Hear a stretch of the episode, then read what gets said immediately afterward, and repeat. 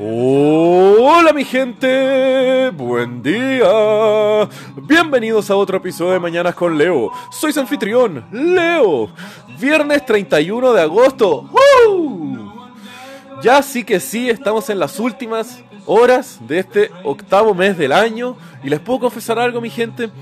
Nunca he sabido cuáles meses del año tienen 30 y 31 días.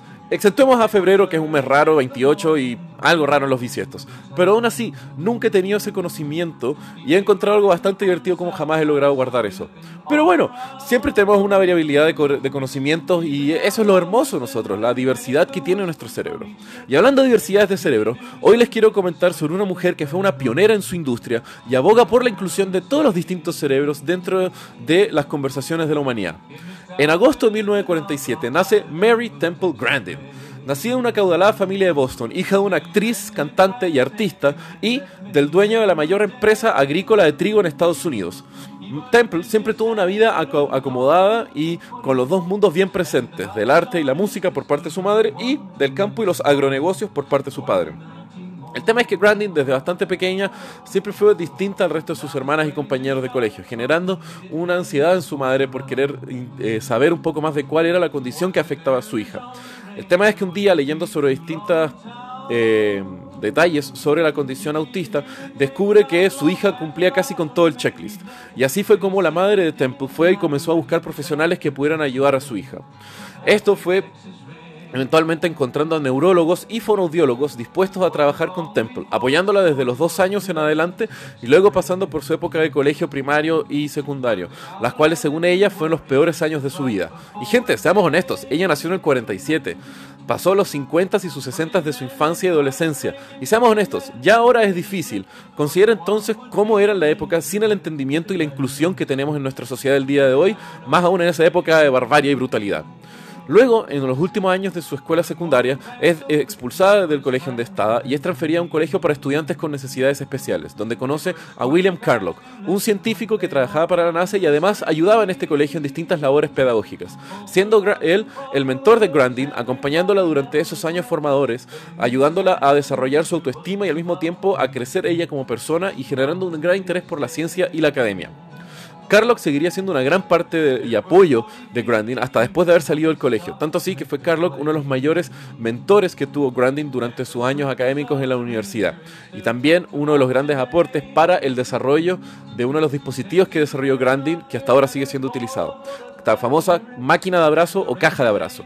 Este fue un dispositivo creado y diseñado por Grandin, el cual consiste en un par de tablas de madera acolchadas con espuma y un mecanismo para generar un apretón controlado, donde Grandin se insertaba al medio de las tablas y a través de un mecanismo de aire comprimido iba deseando qué tan apretada ella se encontraba en ese momento.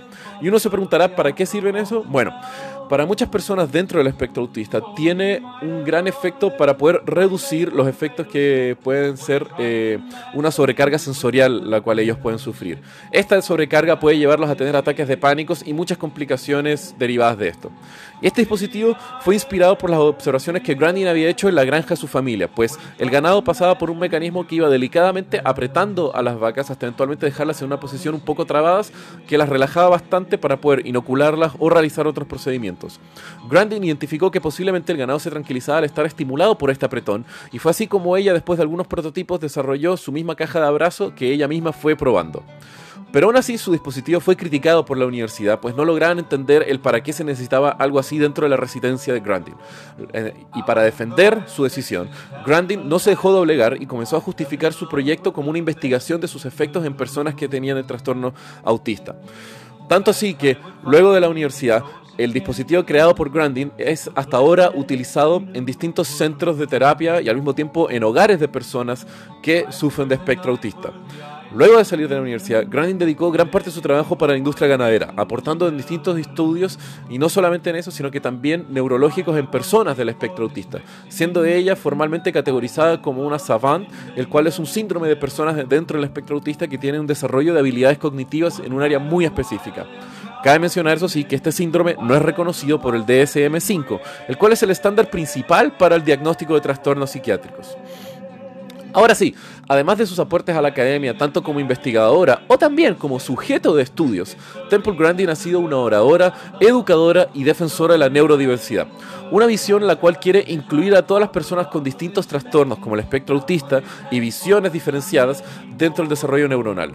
Esto, pues Grandin y otros defensores de esta neurodiversidad abogan porque la inclusión hace que haya un incremento del valor dentro de las visiones humanas, por estos cerebros divergentes pueden aportar al conocimiento humano y al avance de la humanidad, pues son visiones distintas que pueden ayudar a resolver las problemáticas que tenemos en áreas como la ciencia o la ingeniería y podemos ver cómo estas dos en el siglo XXI se han visto altamente potenciadas y beneficiadas por la inclusión de personas de alto desempeño dentro del espectro autista, pues generan una visión diferenciada y al mismo tiempo que pueden resolucionar todas las problemáticas que se están teniendo en la industria. Entonces, Grande Temple Grandin, una pionera en el desarrollo y apoyo de sus invenciones al aporte académico, al igual que generar una apertura hacia la aceptación de personas dentro del espectro autista y por abogar por la inclusión de los diversos cerebros que tenemos dentro de nuestra hermosa humanidad que puedan aportar a la inteligencia colectiva. Con eso, mi gente, los dejo por el día de hoy. Que tengan un muy buen día. Los quiero. Besos.